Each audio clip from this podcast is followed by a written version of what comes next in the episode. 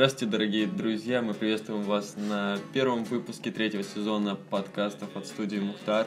С вами, как всегда, я, Леонид Фаворский. И я, Юрий Туровский. И сегодня у нас в гостях профессиональный видеограф и фотограф Иван Дякин.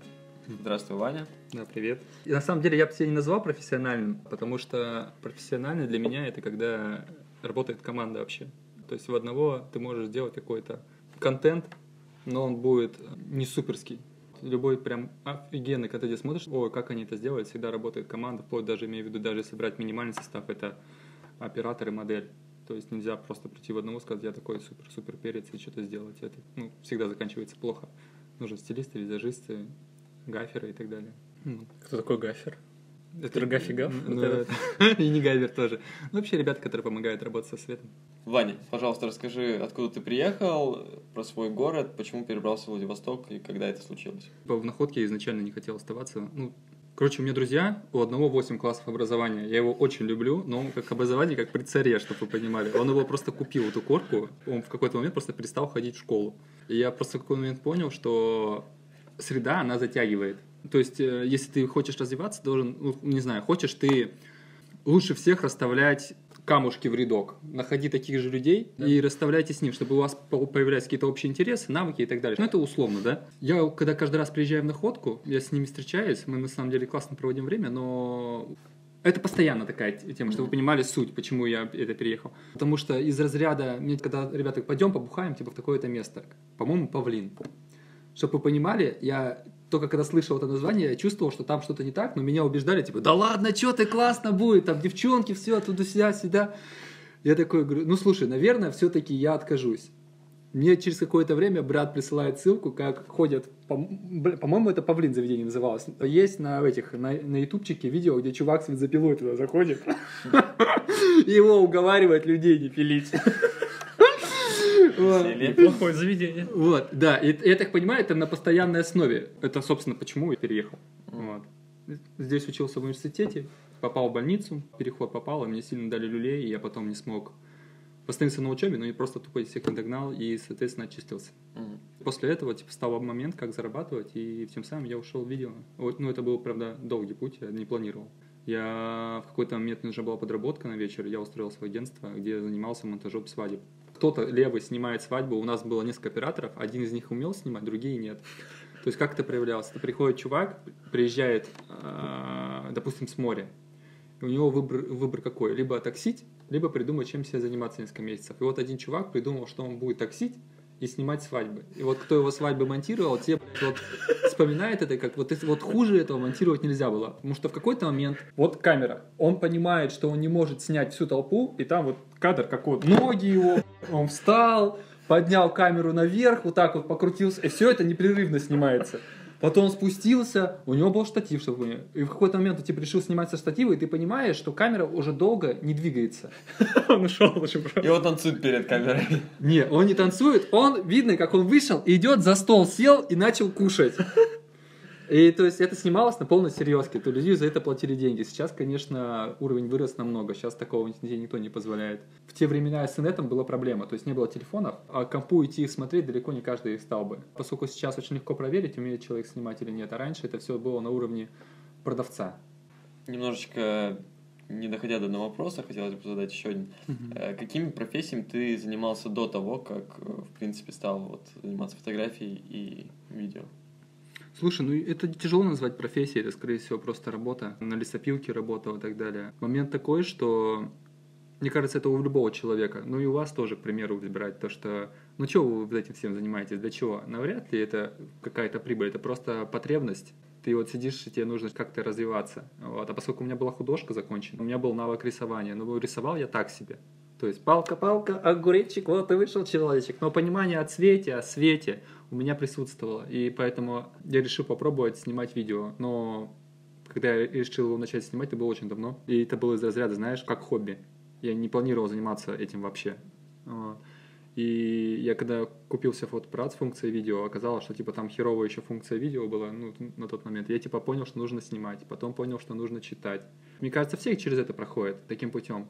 И я шел типа к этому сам. Сейчас, по протяжению времени, я понимаю, что если ты вообще ноль, у тебя нет никакого знания, то лучше, наверное, обратиться к какому-то специалисту, потому что так можешь сэкономить время, а это, по сути, самый важный ресурс. Мгм. Ну и профессии вот такие вот и были из разряда. а, Я работал вожатым, от вожатого до старшего вожатого. В конце концов, ну, там был заместителем директора, но когда со словцом работали, но по сути мы с ним как какой-то отдельный организм выполняли функции друг друга, и это было ну, не очень понятно для меня лично. Вот ты говорил про разницу между уровнем вот, профессионала и обывателя про фотографии. Вот я помню, я смотрел какой-то фильм, который на Оскар выдвигался. Я его посмотрел, я такой, и чё? То есть, а потом это я- нормально, это нормально. Нет, я такой, ну, я открыл в Википедию, по-моему, начал читать скрытый смысл. Я такой, ага, а почему нельзя было это все нормально сказать? Там, нет, там какие-то библейские мотивы вплетены, там еще что А там по факту действие очень маленькое, то есть ничего не происходит, и очень скучно. Есть фильм русский. Чувак снимал, Тарковский, «Зеркало». А, вот если там застопить каждый кадр в любом моменте фильма, он будет вот как фотография выглядеть, там все очень круто. И там с огромным смыслом это поется и так далее. Но есть один момент. Неподготовленному зрителю скучно смотреть. Мгм. Там вроде все круто, но опять же, чтобы такие вещи смотреть, чтобы внимать их, нужно, чтобы зритель был подготовлен. Это типа нормально. И вот ис- истории из разряда, как всякие тусы у арт-художников, не знаю. Ну, то есть, к примеру, чтобы мы понимали, сидит мужик и какой-нибудь поварешкой стучит по кастрюле. Ты проходишь, да, мимо него. Что за чувак? Почему ты не заметил дело? Что происходит? А другой человек пройдет, и он в контексте каких-то там событий, какого-то мероприятия, он поймет, что это значило. Но для меня это просто там мужик с поварехой. Ты не будешь себе задавать этих вопросов, пока не обладаешь тем, тем уровнем опыта либо знания, который нужен. Да. А так для большинства, конечно, это все полное. Ну, я сейчас из тех же людей тоже, которые я пришел, прихожу на выставку. Мы бы другого эксперта бы и не позвали, прихожу и такой, что это за Ты посмотришь, какое-то пятно на стене, думаешь, что это? Да. А тебе говорят, да это мы стену забыли протереть, сейчас протрем, что вы придрались? Я читаю сейчас книжку «Основы дизайна». Это, по сути, учебник. И, чтобы вы понимали, там 30 страниц рассказывали, почему квадрат находится в центре. Чего ты сам? Вот. Ну, нет, там просто на простых фигурах, вот, условно, не на каких-то сложных объектах, а на простых объясняется, почему именно здесь, либо здесь, либо какого цвета, либо с какими цветами взаимодействовать. Типа, чтобы ты А. потом это мог все перевести в нужное тебе русло. Мгм. Из разряда, когда тоже начинаешь объяснять, что ты там читаешь какие-то книги, где про квадрат говорят 30 минут, все такие, ну понятно. Ладно, все. Всё с тобой ясно. Хорошо, Вань, подытожь. Как фото и видео стали твоим основным видом деятельности? Я искал дело, которым мне будет интересно заниматься. И я не рассматривал как фотографию. Вообще, э, момент с фото, э, это вот ключевой день. У нас педотряд «Оазис», там было девчонки Ташкинова Наталья и Тарунова Евгения. Это фотографы, они очень классные, прям охерительные фотографы. И в какой-то момент я что-то шел домой, и они меня увидели, подбежали, и мы что-то пошли потом потусить по улице, и они мне говорят, ну хочешь мы это, ну типа я задал вопросы, просто поддерживать беседу про фото. Я вообще ничего не понимал. Куда нажать, что это, что за кадрирование есть и так далее. Он говорит, говорит, ну какие? Я говорю, вот мне говорю, все время кажется, что фотография это магия. И они такие говорят, ну, говорит, с каждым разом магии все становится меньше, когда становишься профессионалом. Это нужно понимать. Я такой говорю, ну, к примеру, ты можешь мне сделать что-то магическое? Там они поставили на короткую выдержку, меня поставили э, где-то там в несколько долений от камеры в полный рост. Когда камера снимала, они, по сути, бегали вокруг меня и застывали несколько секунд, вот так. И потом кадр, естественно, получается, что я стою, я в фокусе, резкость, а они типа как размытые привидения бегают. Одна была видеть меня, я как ребенок в цирке сидел такой. Меня настолько это поразило, и вот я помню этот конкретный момент, когда я стал читать. У меня не было денег на фотик, я просто тупо стал читать и смотреть работы. Ну, я просто сторонник того, что тем более сейчас у всех телефоны, которые снимают, прям нормально снимают. Любой телефон сейчас за 5000 снимает. Сейчас, чтобы учиться в фотографии, вообще не нужен фотоаппарат. Ну, на, на начальном этапе 100%. Потому что есть куча моментов, где ты просто изучаешь снимки чужих авторов, изучаешь стили и так далее. А все это можно делать на телефон. Типа СММщики так и работают через телефон. Ну, сложно не согласиться. Было бы желание. Да, да. Я еще знаю, что вот камера в телефоне лучше не потому, что там она как-то высокотехнологичная, а потому что алгоритм просто лучше Да. фотки. Он, по-моему, типа фото три объединяешь, что такое. Там все оптимизировано максимально, чтобы человек не думал. Вот он должен увидеть картинку, нажать, и все должно отработать по максимуму. А для большинства людей это типа самое важное. Вот. Сфотать, и чтобы ты не думал. Вот. Ну, да. Ну, а если тебе нужно какое-то творческое для работы со светом, это тебе телефон, конечно, будет тяжеловато. Может, тебе нужно, там, чтобы свет кадр запоминал там условно, там, не знаю, не сразу же мгновенно, а типа несколько секунд. Ты недавно говорил, что зараб- ну, не сразу заработал на первую камеру. Как именно ты вот заработал на первую камеру? На скучной и нудной работе. Откладывал. На Ну, какой работе? М, Продавцом-консультантом. А, вот там и заработал. То Да. есть твоя камера заработала Конечно, понятно. А, вообще нужно четко понимать, а, вы себе ставите какую-то цель, и вы в какой-то момент творчества своего, то есть условно любого, игры на гитаре, еще там чего-то, вы поймете, что тот инструмент, которым вы условно обладали, либо незначительным, либо вообще не обладали, он вас в какой-то момент уже перестанет устраивать, и чтобы расти, вам нужно что-то новое Мгм. что-то более универсальное, и у вас уже, на самом деле, у вас специализация ваша, она сузится. Вы уже не будете хвататься за все подряд, потому что вы то попробовали, то попробовали, ага, понял, значит, мне, допустим, там вот, из разряда, если вы- берем микрофон, то есть нам нужен микрофон, если вы сидите все вот так вот втроем, тот, который будет писать сразу всех троих одинаково, это какой-то сферический, там, который в разные стороны направлен, а не пушка, чтобы было три микрофона на Пушку каждого. передавать вот так. Вот, стойчка, так вот гвоздем прибьем. Вот, ну вот, я вот к этому и говорю, то, что в какой-то момент, а а эти вещи, они делают ваш продукт качественнее, и вы это делаете даже не, не для того, чтобы люди видели более качественный продукт, вам самим будет более комфортно. Чтобы расти, да. Чтобы расти. Потому что Да. ты уже начинаешь понимать, зачем это. да. Да, да, конечно. И также и везде. Вот условно я снимал вот так, я реально ходил как ну, я пальцы, конечно, не выставлял, но я ходил и примерно представлял. Это на постоянной основе. Я поэтому и фильмы не могу смотреть как нормальный человек. Я смотрю, я смотрю, как сделал монтаж, где какая склейка, какой переход между этими склейками. И поэтому частенько я не понимаю, про что фильм. Я настолько кон- сконцентрирован над тем, Зато кадр красивый такой. да, да, в этом проблема. Я поэтому не сильно люблю смотреть. Прям вот я в одного могу там сесть поразбирать, вот, а так нет. Я реально ходил, смотрел вот по городу, идешь и смотришь, о, прикольный план. Идешь, смотришь, если возвращаешься поздно либо рано, и там какой-нибудь классный закат, Мгм. смотришь на время, берешь фотоаппарат а, на следующий день, приходишь, а там нет такого солнца, и начинаешь такой, почему тогда был такой закат? Понимаешь, тогда был дождь. Мгм. И после дождя, то есть вот если дождь прошел и вечером солнце будет садиться, будет офигительное солнце. Такие вот секреты, понимаешь, что когда начинаешь анализировать свою деятельность, свою работу, и больше всего ты растешь, когда ты анализируешь свои собственные ошибки, но чтобы анализировать свои ошибки, нужно знать, как снимали другие, анализировать их работу. Мгм. Без анализа чужой работы, все, это путь в никуда. Дяка, ты работал на губернатора, Да, было дело. скажем так, в съемочной группе. Вообще, Мгм. расскажи о своих впечатлениях. Ну, это работа-ждать. То есть ты постоянно ждешь. Не зная чего, не зная сколько. А, нужно понимать, что работа это супер ответственная в том плане, что у тебя нет правил, про, права на ошибку никакого. То есть ты должен четко понимать, что ты делаешь, зачем и как. Ты не можешь прийти и сказать, я запорол звук, когда условно там Олег Николаевич беседовал с Трутневым, условно. Просто э, ситуация, которую просто придумал. И, как правило, время, ты заходишь, и у тебя есть там максимум 5 минут, обычно это 2 минуты, приветственного слова. И ты за эти две минуты должен снять весь материал. Ты не знаешь, сколько тебе надо материала. Тебе никогда не скажут, нужно тебе на 5 минут, либо нужно тебе там на 10 секунд сторис. Вот, ты снимаешь все время так, что тебе нужно делать сюжет. Тут самый важный момент, что ты, когда устраиваешься на ответственные должности, вообще, а, ты должен понимать, что ты несешь ответственность не только за свой труд, а то, что то мероприятие, которое ты мог не снять, оно может повлиять на, на работу этого человека, которого ты Мгм. снимаешь. И снимать на отвали, ну, мне кажется, это вообще всегда плохой вариант. Вот. Может, конечно, все это и пронесется, но нет. Бывали случаи, когда у меня сломалась флешка а, прямо в процессе записи. Я снимал, причем это была встреча, а, там были очень теплые дружеские отношения, внутренняя встреча, я не буду говорить, что с кем конкретно, не суть. И я снимал на камеру и понимаю, что мне показывает, что у вас сломалась флешка в камере. Флешек рядом нет. И я быстро достал телефон и стал снимать на телефон. И мы потом это смонтировали с той камеры и с телефона. Ну, если бы я пришел и сказал, что я не снял, ну, скорее всего, бы увольнение сразу. Потому что там права на ошибку вообще нет. Плюсы и минусы работы. Плюсы работы – это постоянная заработная плата, ну, хорошая заработная плата, знакомство.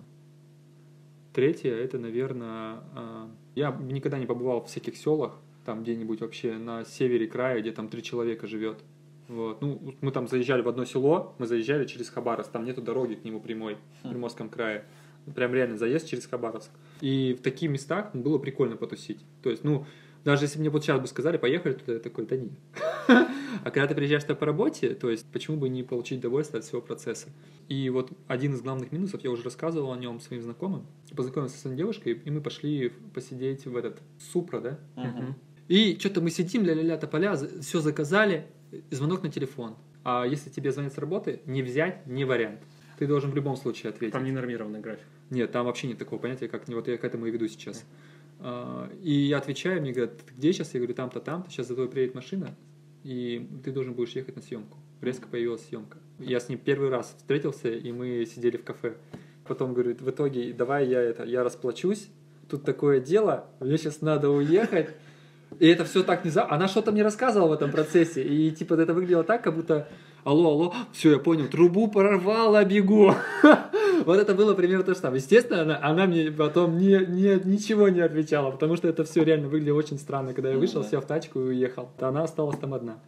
И также были куча, куча случаев, когда тебе могут позвонить ночью и типа сказать, чувак, сейчас надо утром выезжать. Когда мы снимали президента Северной Кореи, главу, Мгм.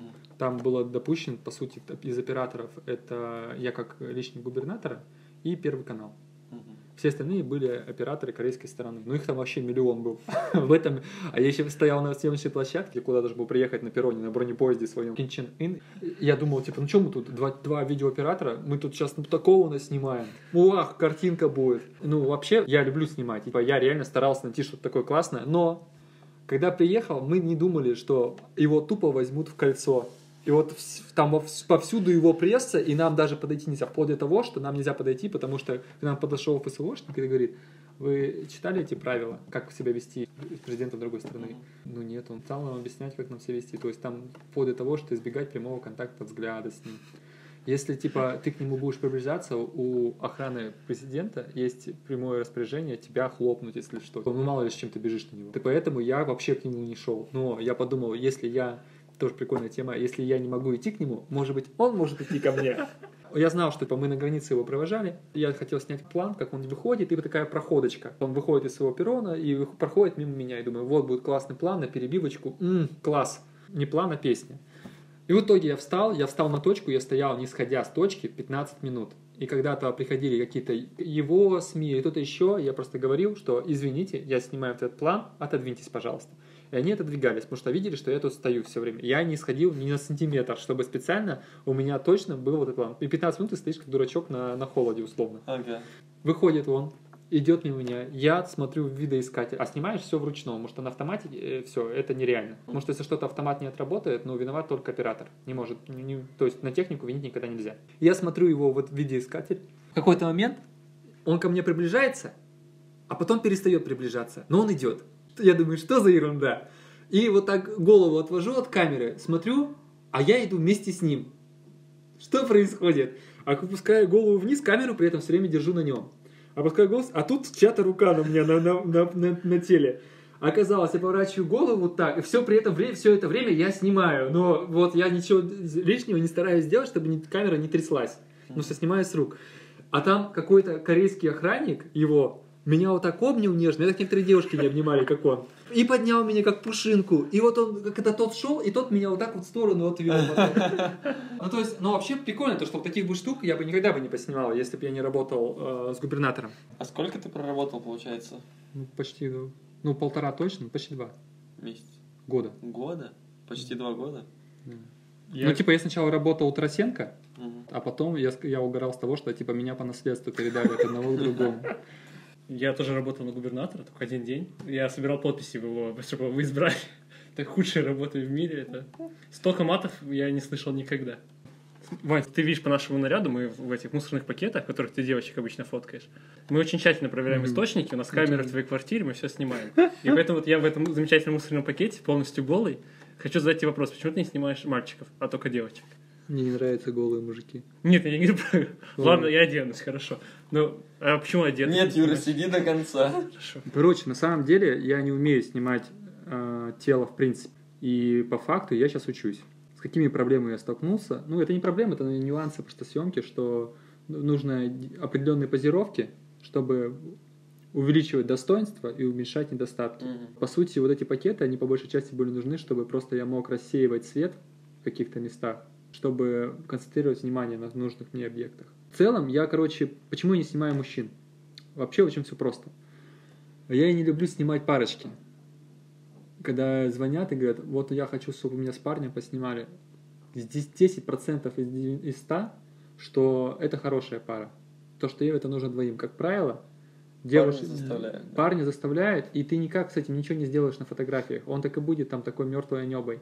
Те парни, которые хотят посниматься, они, как правило, ну, вот в подобном жанре, они, как правило, очень странные. Ко мне писал один чувак, серьезно, в инсте, я потом- могу показать переписку. Там мысль была такая, он говорит, я бы хотел сняться подобно этим. Он мне прям скидывает фотки, тебя типа так снимаю, я говорю, слушай, дорогой, это, ну, я эти набалдашники не снимаю, давай я тебе пришлю фо- э, аккаунты девчонок, фотографов, с кем я учусь.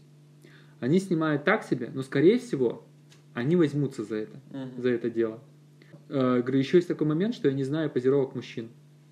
Потому что мне как-то просили спозировать, а я, блядь, как баба встал. Я позировку отработал, как это, как девчонки. Я такой вот сам стою, думаю, это дело. Я типа привык показывать все эти штуки.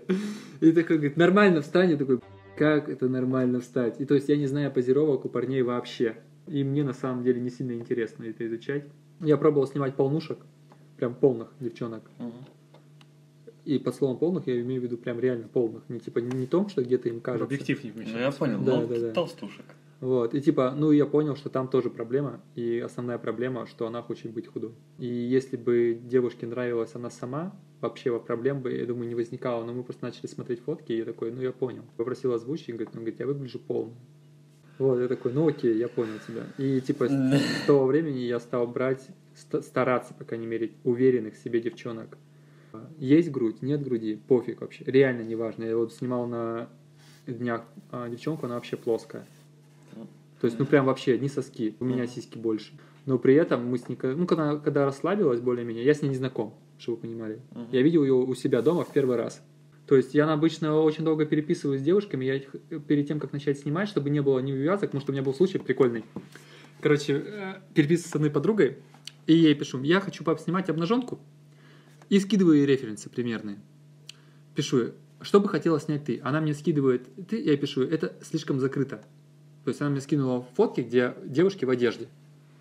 Я понял, что надо либо понять, что она готова к более открытым фотографиям, либо, ну, типа, до свидания.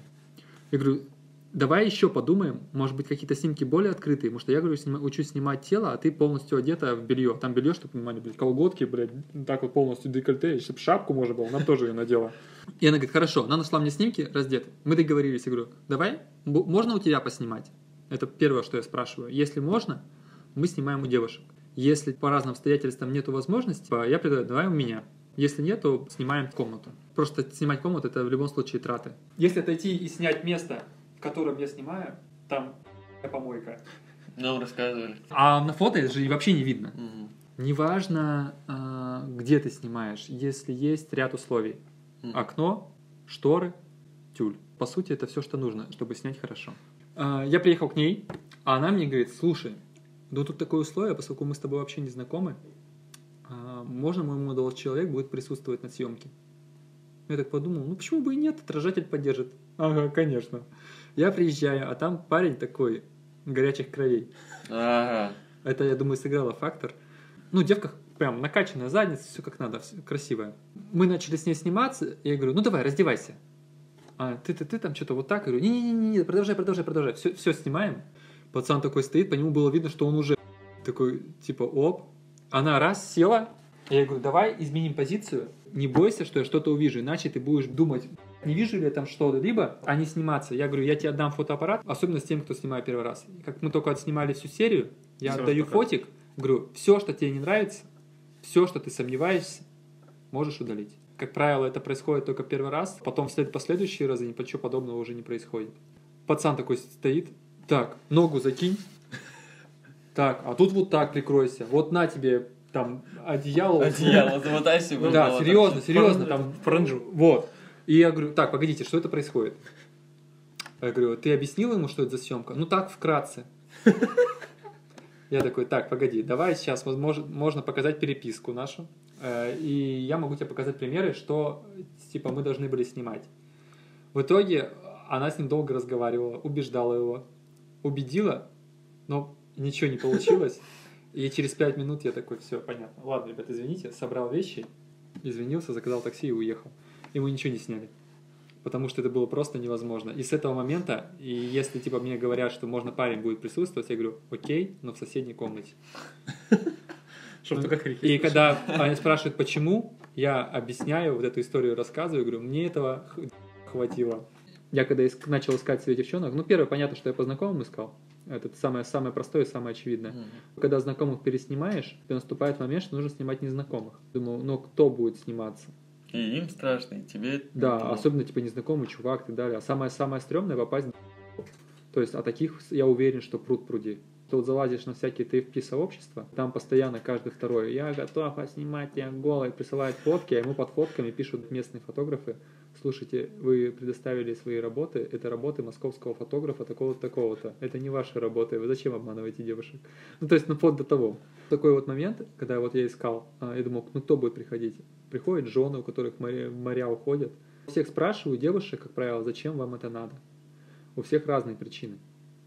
А Основная идея – это как татуировка. Но это я понял для себя. Вот кто-то делает себе татухи, а кто-то не делает. Кто-то снимается голым, кто-то не снимается. Основная причина, она такого, такого рода, то что у меня была девчуля, которой муж был в морях, и она типа для него снималась, и она ему отсылала. Одна, у нее были комплексы. Мгм. Она прям сразу сказала, говорит, я говорю, зачем ты снимаешься? Она говорит, у меня прям жуткие комплексы. Причем я потом сидел, смотрел, наоборот. Я не понимаю, почему. Потому что есть такая тема, что типа важно с какого ракурса на что посмотреть. Даже, не знаю, там, все что угодно. Мешок картошки может быть красивым, если под нужным углом на него смотреть. То же самое и с объективом, когда ты снимаешь что-либо. Если ты находишь ракурс, под которым не видно недостатков, видно достоинства, то любой человек будет красивым. А в заключение я хочу передать слово Ване, чтобы он рассказал и пожелал э, всем начинающим фотографам какие- какие-то очень мудрые вещи. Я не буду заново, иди, ты на меня смотришь. Просто надо проще тебе это говорить, а ты стараешься что-то умное Что меня сказать. заставляют так говорить. Меня бьют, если я говорю просто. Все, от понял. души. А я-то думаю, что у тебя за полосы по спине, это он тебя рем- ремешком гоняет. Че ты начал смотреть? Это, это шутка была. Вот, ладно, хорошо. Э, Не, что Смотрите фотографии других фотографов, это самое основное. Вот, как только вы научитесь видеть вот, работу, анализируйте их работу, попробуйте задать себе вопрос, как он а, поставил свет, вот, и почему он снял этот кадр. Мне кажется, это основа. Не бегите покупать дорогой фотоаппарат, это не поможет. Ну, это реально не поможет. Скорее всего, пока вы научитесь, он уже подешевеет в цене, и вы потом не будете знать, что с этим делать. Смотрите работы и участвуйте в этом во всем. Это прикольно. А на этих словах наш подкаст подходит к концу. У нас в гостях был Иван Дякин, а с вами были, как всегда, мы, Леонид Фаворский. И Юрий Туровский. До новых Встреч! Мы мальчики-ковбои Мы красавчики плейбои